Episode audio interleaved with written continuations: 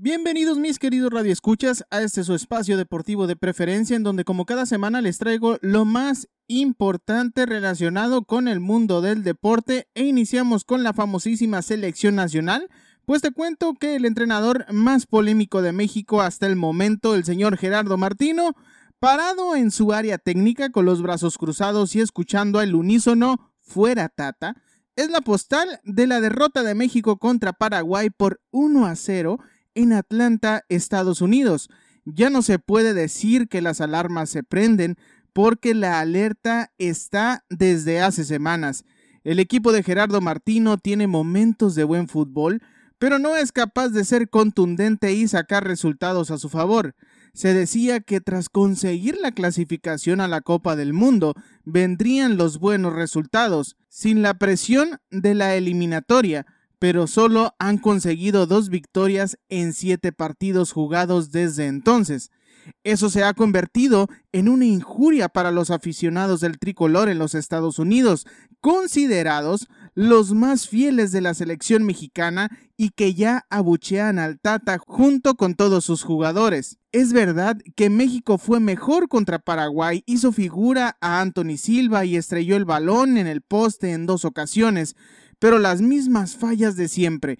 Un tiro de los sudamericanos al arco y el gol que mata al inseguro equipo de Gerardo Martino.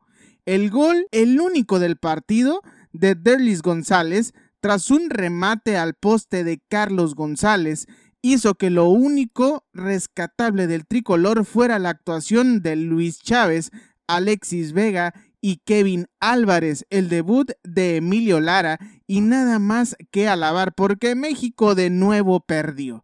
La indulgencia se la cobró la grada, con el fuera tata y el grito homofóbico perseguido por la FIFA. La reacción fue un Gerardo Martino con los brazos cruzados sin reacción y sin órdenes para los suyos en la cancha, esperando que los europeos en los partidos de septiembre cambien la situación y se consiga un milagro en la Copa del Mundo. Vámonos con información del deporte motor. La Fórmula 1 pasa de Bélgica a los Países Bajos, donde el Checo Pérez está obligado a repetir podio y seguir en la lucha por el segundo lugar del campeonato de pilotos que se encuentra peleando contra Charles Leclerc.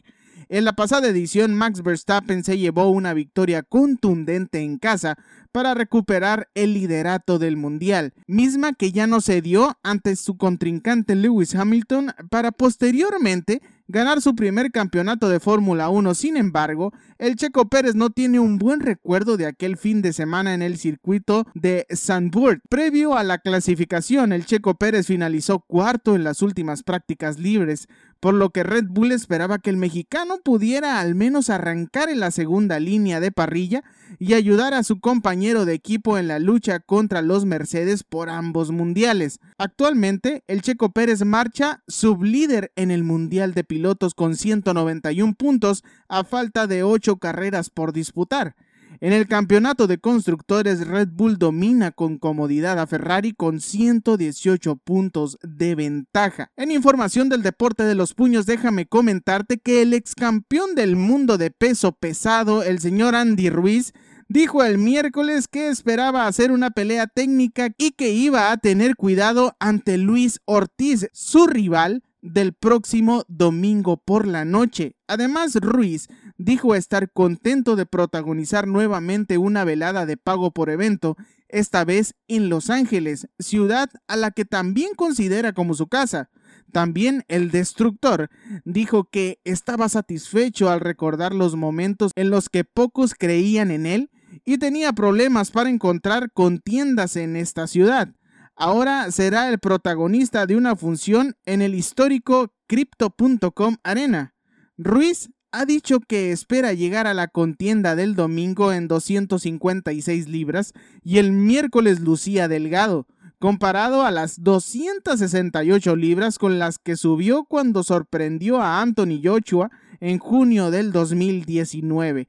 Por su parte, el cubano Ortiz argumentó que ha tomado con mucha seriedad la cita del domingo y vaticinó que él será el primero y último zurdo al que Ruiz enfrentará en su carrera como profesional. También el peleador de 43 años dijo que no cree que afectará los miles de seguidores mexicanos a los que escuchará en su contra el domingo en Los Ángeles.